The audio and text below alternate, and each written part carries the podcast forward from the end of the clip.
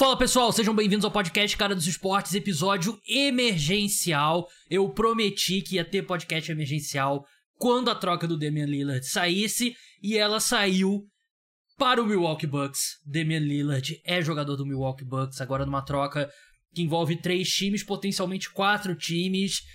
É, é um negócio grande. É. Sou mal.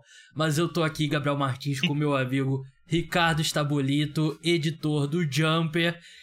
Ele ia começar a dar a opinião dele sobre a troca e eu falei o seguinte: guarde para a gente debater no podcast, para ter a primeira reação aqui. Não sei o que ele achou da troca, ele não sabe o que eu achei da troca. Passando os detalhes do negócio para quem não viu, Milwaukee Bucks recebe o Damian Lillard, o Portland Trail Blazers recebe Drew Holiday, que era do Milwaukee Bucks, DeAndre Ayton, que pertencia ao Phoenix Suns, Tumani Câmara, que eu vou ser bem sincero, vou ser bem transparente aqui com, com o ouvinte. Tô sendo apresentado a ele agora. É uma escolha de primeira rodada do Milwaukee Bucks e dois pick swaps. O que é um pick swap? O Portland Trail Blazers em dois drafts, ele vai ter o direito a trocar a escolha dele de primeira rodada pela do Milwaukee Bucks, caso o Milwaukee Bucks tenha uma escolha mais alta, obviamente. O Phoenix Suns, que entrou ali para ajudar a facilitar a troca, recebeu o Yusuf Nurkic, pivô do Portland Trail Blazers, Nasir Little, ala do Portland Trail Blazers, Grayson Allen e Keon Johnson. Ricardo, passado esse. A gente tá no choque ainda da troca, né? Aconteceu alguns minutos atrás. O que, que você achou? Pergunta bem, bem aberta. O que, que você achou da troca? Bem, primeiro, salve para todo mundo que acompanha o cara dos esportes. É, pri, primeiro dia da minha. Eu venho pra Bahia periodicamente, porque minha namorada mora aqui, né? Primeiro dia, cheguei ontem de madrugada, já acontece isso, né?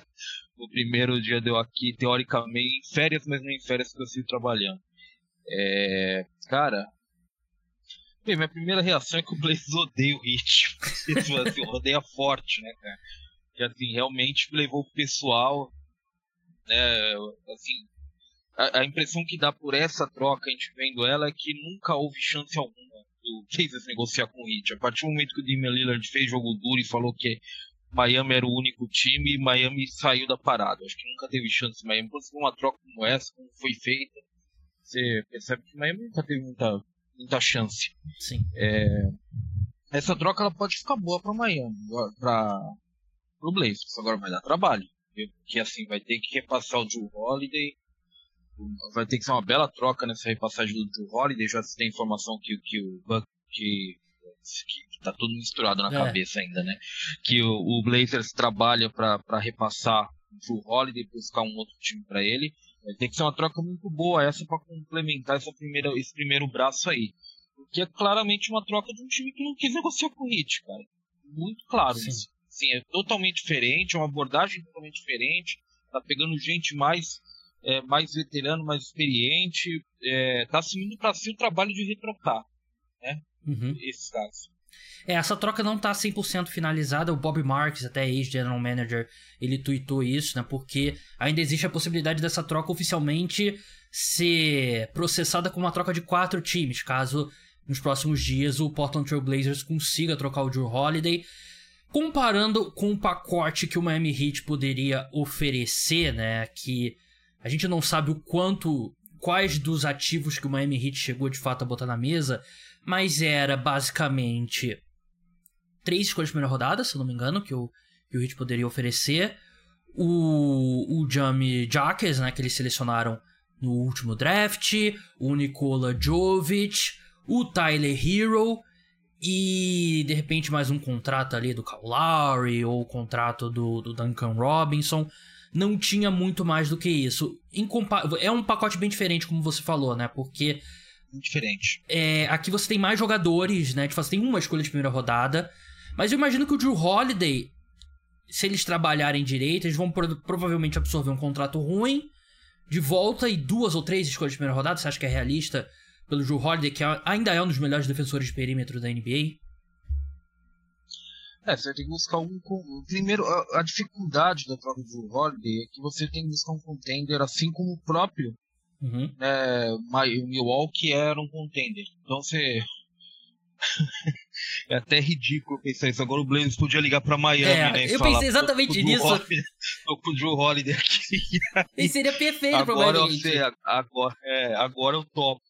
Mas assim, é, esse é o ponto, né? É, o grande problema é que você vai ter que negociar com o contender Drew Holiday. Você não você tem um mercado restrito pro Drew Holiday, não porque ele não seja um bom jogador, mas porque realmente não faz sentido para muitos times você trazer um armador, especialmente uma, uma posição que tem tanto talento na liga, com 32, 33 anos de idade, como ele tá, é realmente para você competir agora. E é por isso que a troca tende a não ser, a troca é, é muito diferente do que a gente imaginava. Esse é o problema, acho que o choque está aí.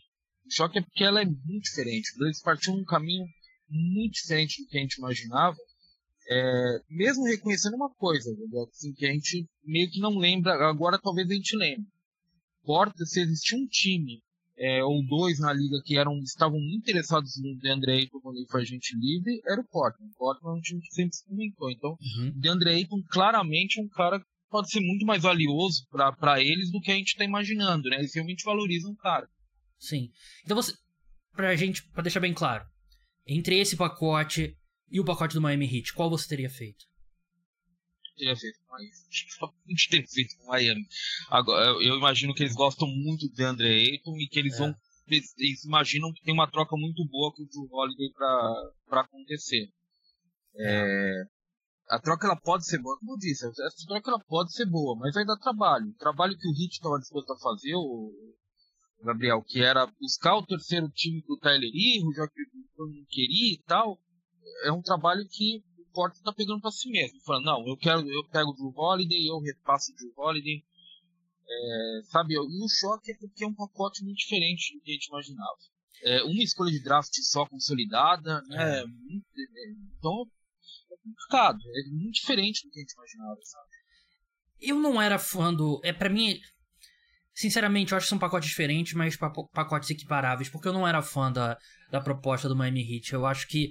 Eu também. É, não era, mas assim. Nessa altura, o Tyler Hero, eu não sei se o quão grande ativo ele era nesse contrato dele de 30 milhões de dólares por ano, sinceramente. Então. É, e acho que você tocou um ponto correto, né? O, o Blazers gostava bastante do DeAndre Ayton, né? O outro time que gostava do Ayton era o Detroit Pistons também, que chegou a especular ali na, quando ele era free agent restrito e tal. Então, eles preferiram tentar ali, ah, a gente pode consertar o DeAndre Ayton. E claramente o, o clima pro DeAndre Ayton ficar em Phoenix era muito ruim, né? Não era. Era questão de tempo e. Na época que saiu a troca pelo, pelo Bradley Beal, eu falei aqui no podcast, né? O próximo passo aqui é transformar o DeAndre Ayton em mais profundidade para esse elenco. Foi exatamente isso que aconteceu. Antes de entrar no lado do Suns, vamos passar. Eu separei aqui a lista, né? A gente fez uma introdução. Vamos entrar no lado do Lillard, né? O Lillard agora é jogador do Milwaukee Bucks. Não era para onde ele queria ir, ele queria ir para Miami, mas beleza, você vai ter seis meses do ano para passar férias em Miami se você gosta tanto da, da cidade, né? Vai jogar ao lado do Yannis. Acho que em termos de, de dupla na NBA, tá na discussão entre as melhores ali. para mim são dois jogadores no top 10 da, da NBA. É, você tem a questão do Lillard ser um cara que espaça a quadra um dos melhores arremessadores da liga. E o Yannis, um cara mais garrafão. Então tem tudo para ser um time muito competitivo no leste. E se o Lillard. Não tem por que desconfiar do Lillard. Lillard normalmente é um cara profissional. Então eu acho que ele vai jogar e. Não acho que a gente vai ver uma situação que ele, ah, não vou me apresentar, eu quero ir para Miami mesmo. Acho que o, Lillard vai ser é, profissional e eu acho que ele caiu numa boa situação. Ah, sem dúvida, assim, vamos ser sinceros aqui. Jogar bem nessa idade. Se o Damian Lillard realmente quer, quer ser campeão, quer competir, ele tem que dar graças a Deus, tem que agradecer o Blazers. Provavelmente a melhor opção, né? É, porque conseguiu um cenário ainda melhor do que o Miami. Né? É. é. Assim, o Lillard deveria dar, ir lá pro Joe Cronin e agradecer o Joe Cronin. Depois toda a palhaçada que os dois lados fizeram, né? Esse foi um show de horrores. Uhum. Sai do Damian Lillard do Blazers, mas no fim, eu acho que o Joe Cronin fez um favor pro Damian Lillard se ele quiser competir. Agora, se ele tiver, é, se por trás do discurso de competir, ele quiser fazer vídeo no TikTok, ele deve estar tá puto, porque em Wisconsin você não vai fazer vídeo de TikTok, não. É, é, é complicado.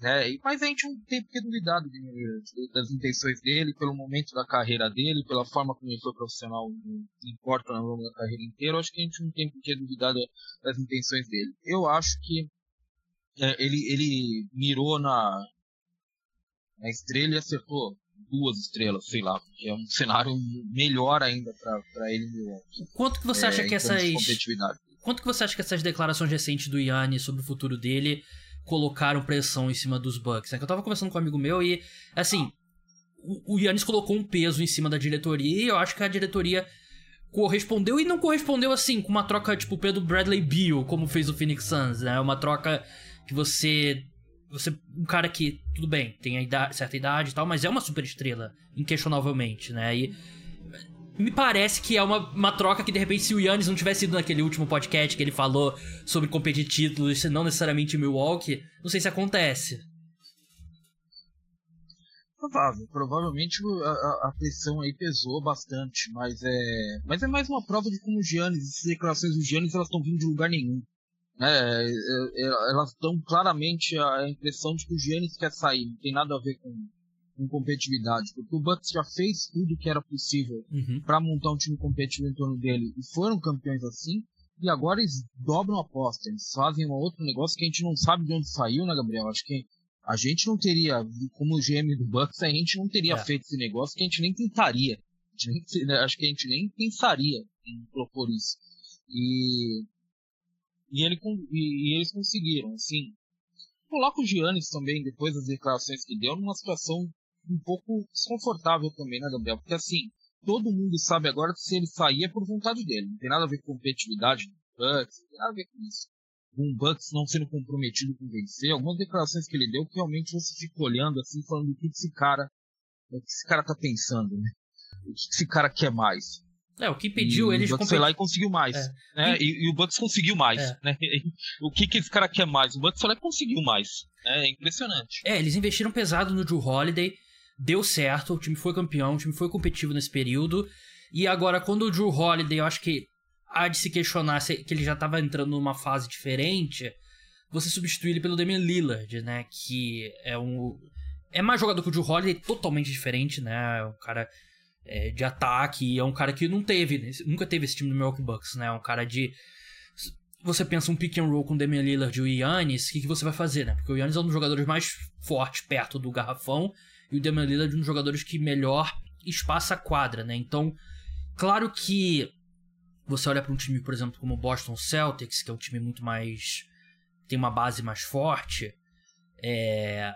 O que eu quero dizer? Eu não acho que essa troca coloca o Milwaukee Bucks como o favorito inquestionável no leste, mas coloca eles ali no grupo de favorito. Eu colocaria com o Boston Celtics ainda, né? Acho que eu destacaria os dois e, e eu acho que Miami.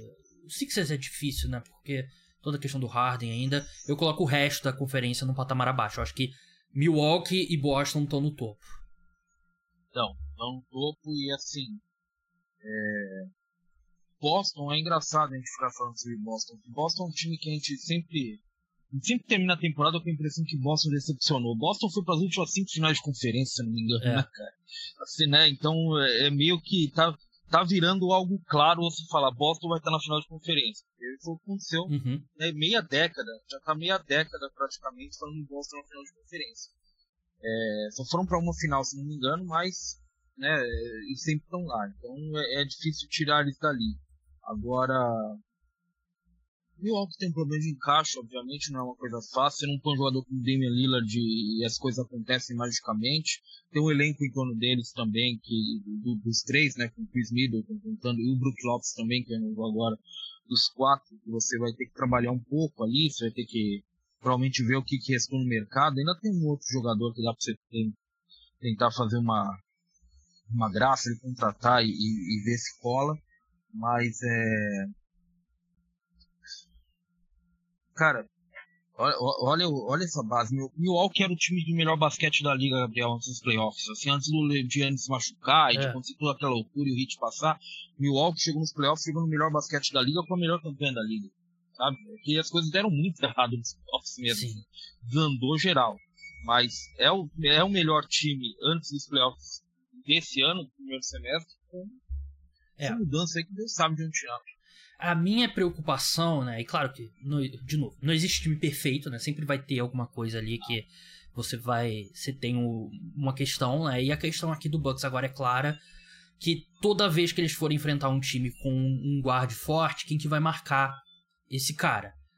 Porque o Chris Middleton eu não, não acho mais que é esse cara, né? Ele pós lesões, ele claramente deu uma queda na parte física considerável. A gente tá olhando para um time que vai ter Lillard, Drew, é, Drew é, Chris Middleton, Jay, Jay Crowder, Pat Connaughton.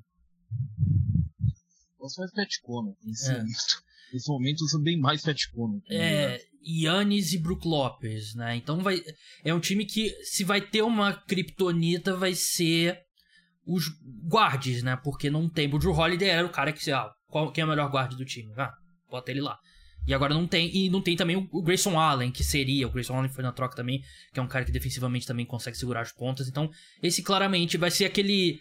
Vai ser aquele time que vai defender bem o garrafão, mas o, vai ser suscetível ali aos jogadores menores. E, e, o Brook Lopes é um, um, grande defensor, mas um defensor em drop e que protege é. o ar. Ou seja, ele não sobe. Ele não é o cara para ir atacar lá em cima. Então você vai ter espaço para armador mesmo. A tendência é que armadores têm espaço mesmo contra o Bucks. Agora você. É o que você disse, você não tem time perfeito. Todo mundo tem uma falha, todo mundo tem, tem uma brecha e é sobre minimizar essa brecha. Uhum.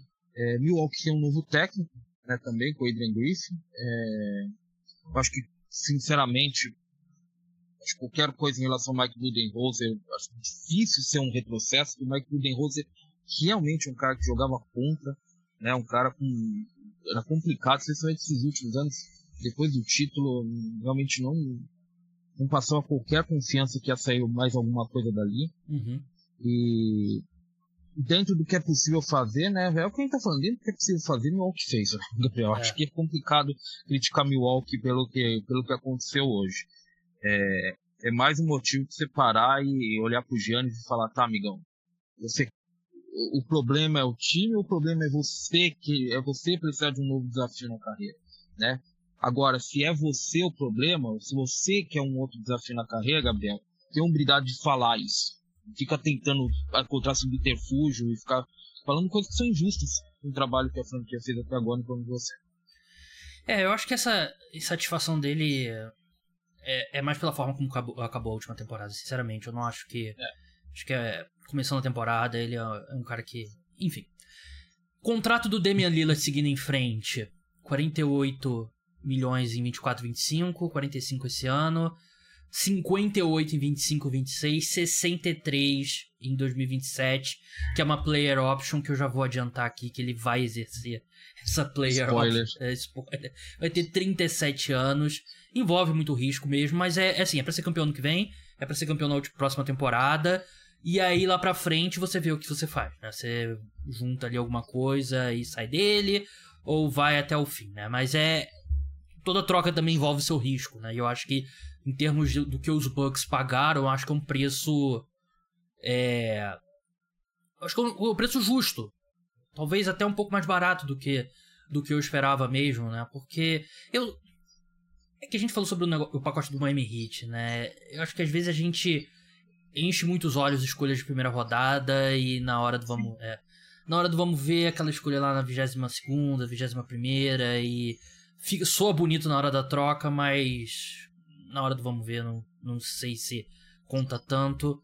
Um último ponto sobre o Blazers antes de passar pro, pro Phoenix Suns, que eu acho que é um ponto bem interessante pro, dessa troca. Você acha que tem alguma, algum basquete a ser acessado ainda dentro do DeAndre Ayton, porque vai ter Scoot Henderson, claramente o time é do Scoot Henderson, e eu acho que ele tem a personalidade para ser o cara da franquia, tem o Shadon Sharp também, que é um cara interessante, tem todo o atleticismo do mundo. Você acha que tem alguma coisa ainda para ser retirada do Andrew Ayton que os Suns não conseguiram? Acho. Sinceramente, eu acho. Eu acho que assim, o Gabriel, quem a na Copa do Mundo prova isso. O que a NBA faz muito mal é usar pivô hoje em dia. Sabe? A NBA ela trata pivô como um acessório, realmente. É, é algo. E, e, um jogador como o DeAndre Ayton não dá pra ser acessório. Você tem que entregar a bola na mão dele. E ele foi bem nas eliminatórias contra a Argentina, né? Sim, é, porque você tá entendendo, você tem que entregar a bola na mão dele. Uma das coisas, um dos grandes problemas com, com o Suns é que assim, vocês, come, especialmente começavam os jogos ali uns três ou quatro postos, dava a bola do André Ayton e pontuava, porque ele é um bom pontuador, né, de, de quase para sexta, próximo da sexta, é, especialmente com os times jogando mais baixo, né, e aí depois parava, depois ficava aquele show do, do, do Devin Booker ou do Chris Paul, sabe, é, o grande problema do André Ayton é que ele precisa de bola. Ele precisa, você passar a bola para ele. Entendeu? Você, você precisa manter ele engajado e a forma de manter ele engajado, infelizmente, é, fazer, é deixando ele brincar um pouco com a bola. Se você der volume para ele, ele vai ficar mais engajado em quadra, ele vai marcar melhor. Eu acho que a tendência é essa. Em Portland, ele deve ter essa condição, especialmente no time reconstrução, com, começando ali com o Scott Henderson e ele provavelmente a tendência é que você tenha isso. Agora, é, eu acho que a gente vai ver algo de fato novo no DeAndre Ayton? Não. Eu acho que isso sempre esteve lá. É os times da NBA em geral que usam muito mal isso, Gabriel. Eu acho que DeAndre Ayton ele é, ele é o tipo de pivô, assim como o Valanciunas também, que a gente comentou, como pivô muito melhor utilizado no basquete FIBA do que na NBA. São pivôs que precisam da bola, eles são muito técnicos com a bola, eles sabem pontuar, sabe? Não, não faz sentido você não você ignorar esses caras e, usar, e, e, ficar reclamando que eles não trocam marcação no perímetro. Não é o jogo deles, não adianta. É, o Eiton é, é, o, é o clássico cara ali. Pô, você viu que nos últimos três jogos ele teve 25 pontos e, e 20 rebotes, né? Ele, ele tem esses, esses períodos assim, né? Ele nunca, ele nunca consegue ter a, a constância, né? E você falou muito bem, é um time muito orientado pelo jogo de perímetro, né? E isso não mudou com a chegada do Kevin Durant e ele vai ter mais oportunidades é, em Portland. Eu acho que ele tem que ser. O nível. O que mais me incomoda nele é que o nível de esforço dele varia muito. Parece variar muito. É. essa é a questão. É. Esse é o grande ponto, né? E isso. Ele sendo mais envolvido no jogo ofensivo talvez ajude. A gente tem muitos históricos de, de pivô, né? Eu lembro o, o Pistons do, do, dos anos 2000, né? Que tinha aquela sempre o pessoal fala, né? Eu não acompanhava ainda na época de perto, né? Mas era começo do jogo tinha sempre aquele toque na bola ali no, no poste baixo pro Ben Wallace, que ele nunca conseguia fazer nada, sempre muito limitado ofensivamente, mas você faz isso, você coloca a mão no, na bola do pivô para ele se sentir engajado, né? E o Eiton, claro, é totalmente diferente. É, um cara que tem muito recurso ali perto da sexta, muito grande. Então acho que. Eu concordo, eu acho que tem um, alguma coisa ainda. Principalmente na questão da da constância no DeAndre Ayton que a gente que a gente não viu. É, e eu acho que, sinceramente, não, nunca viria em Phoenix. É, é, ele há algum tempo já era bem claro que, mesmo com a mudança de técnico, não era o ambiente que ele ia encontrar o melhor basquete dele. Em Phoenix ele vai ser eternamente o cara que foi escolhido primeiro no draft de Luka Doncic. É. Essa é a questão. Né? É independente do que ele fizer, porque ele não vai ser o Luca Doncic. Trocar de time é o caminho para ele meio que sair disso e a gente passar a enxergar ele como um jogador. Uhum. Um jogador que está aí na quinta, sexta temporada dele que, que vai ser melhor aproveitado, eu acredito, no, no, no meu Deus, no Blazers. Isso.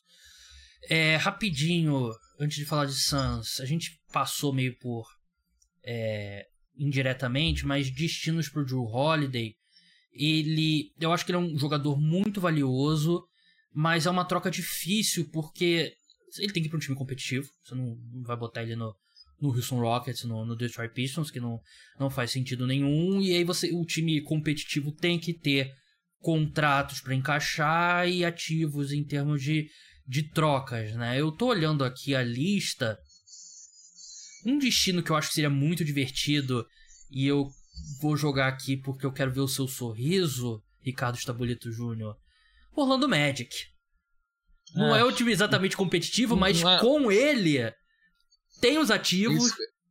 A, a, grande questão é, não precisa, eu falei um time competitivo, na verdade, às vezes pode ser um time que quer ser competitivo, Exatamente. né? E esse é o ponto com eu com Orlando você ter ele ali ao lado de uma base com Franz Wagner e com Paulo Banqueiro Wendell Carter Jr., você. O Orlando tem as escolhas, né? Tem as próprias escolhas. Tem. Seria interessante, tava olhando aqui. É. Toronto, eu acho que seria interessante também. Eles também. O time que tava, né, no negócio aí pelo, pelo Damian Lillard. Boston, eu acho que gostaria muito, mas eles não têm o, não têm os ativos, não têm o, o que enviar. Eu acredito que o Daryl Morey deve estar ligando para Portland.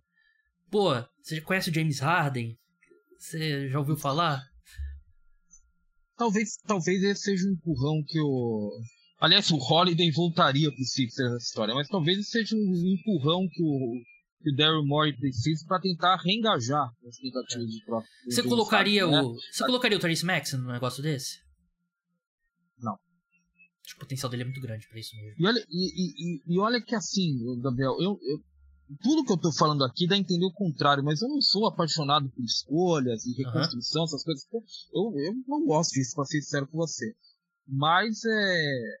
Sim, Sixers está numa situação tão complicada com, com o James Harden que eu acho que eu, eu, eu não venderia futuro para tentar salvar essa situação.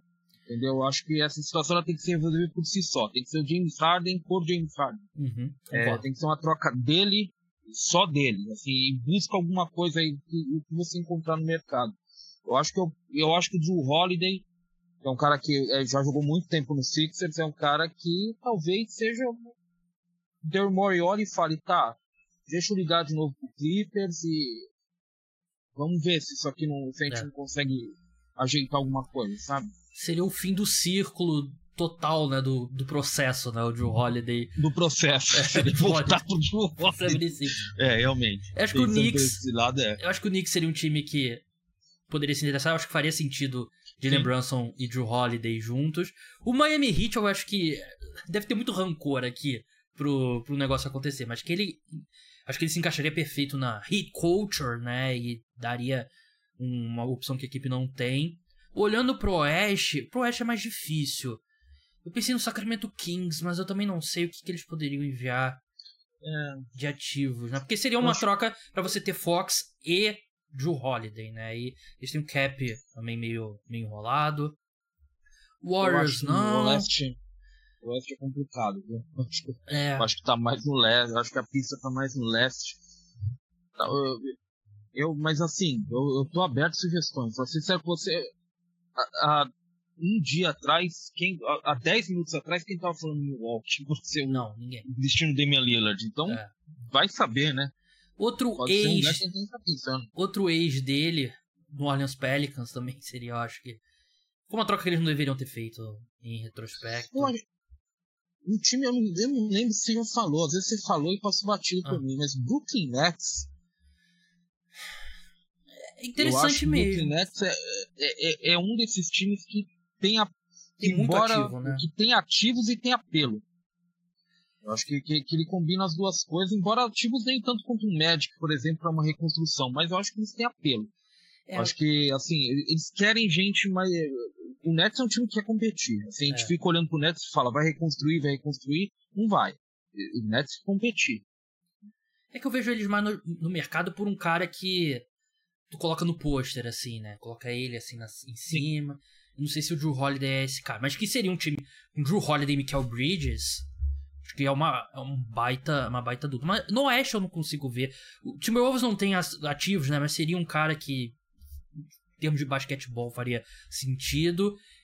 Em termos de basquetebol também, o ele ao lado do Lucas seria perfeito também, mas também o Mavericks não tem que não tem que enviar, nem poderia trocar o Kyrie Irving agora, né? Não, o, Timberwolves ele tem um jogador que se ele ligar para vários times da liga e falar o nome dele, muitos times vão conversar. Só que ele não vai falar o nome dele, que é o Jaden McDaniels. Jaden, é. McDaniels é um cara que provavelmente a gente não comenta muito, que tem um valor enorme, provavelmente, nos bastidores. Acho que é o tipo de jogador Sim. jovem que dá claríssimos sinais de que é um trend consolidado e que talvez haja até Quando mais tá do que isso nele. É, tem isso, né? Mas, é, sabe, mas o, o Timberwolves não vai envolver ele na troca. Mas se quisesse, é. essa era a chave. E aí, até assim, eles têm um frontcourt forte, né? Eles podem. É, enfim, mas é, é, difícil. Eu vou, vou quebrar a cabeça. Acabou, Nas Reed, nas Reed pode ser trocado já? Às vezes. Ah, é, tem o. Nas Reed é um cara que talvez, né? Apesar que agora pode pegar o Deandre Ayton, né? Eu acho que não é pivô que é. eles estão atrás, né? É, e, e, Portland pode, sinceramente, eu acho que provavelmente é a melhor opção, não segurar o Drew Holiday durante a temporada.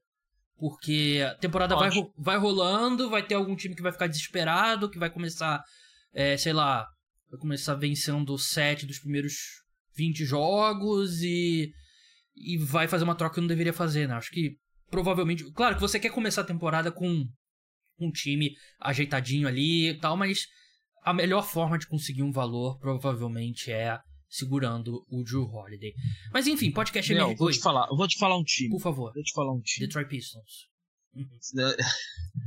vou te falar um time que se quiser é interessante. Spurs no Oeste.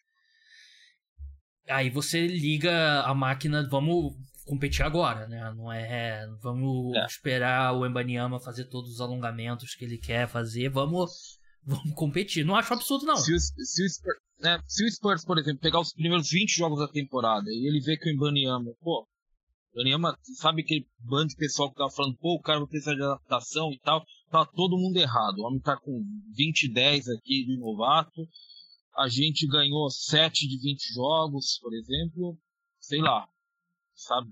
Faz sentido. Pode ser. Faz sentido. Eu vou, vou quebrar a cabeça aqui. Eu vou preparar um vídeo com possíveis destinos pro Drew Holiday em breve. Mas, Ricardo, muito obrigado pela sua participação. Sigam ele lá no Estabolito Jumper. Siga o trabalho do Jumper. Recentemente votei lá na top, é, top 25 armadores. Deve estar tá saindo nos próximos dias as outras posições. Brigadão. Obrigado por interromper suas férias. Ricardo, e até a próxima. São semiférias, né? Eu continuo trabalhando, mas um local um pouquinho mais prazível, né? Até um calor meio. Todo o Brasil, né? Tá é, com... É. O calor tá pegando, mas.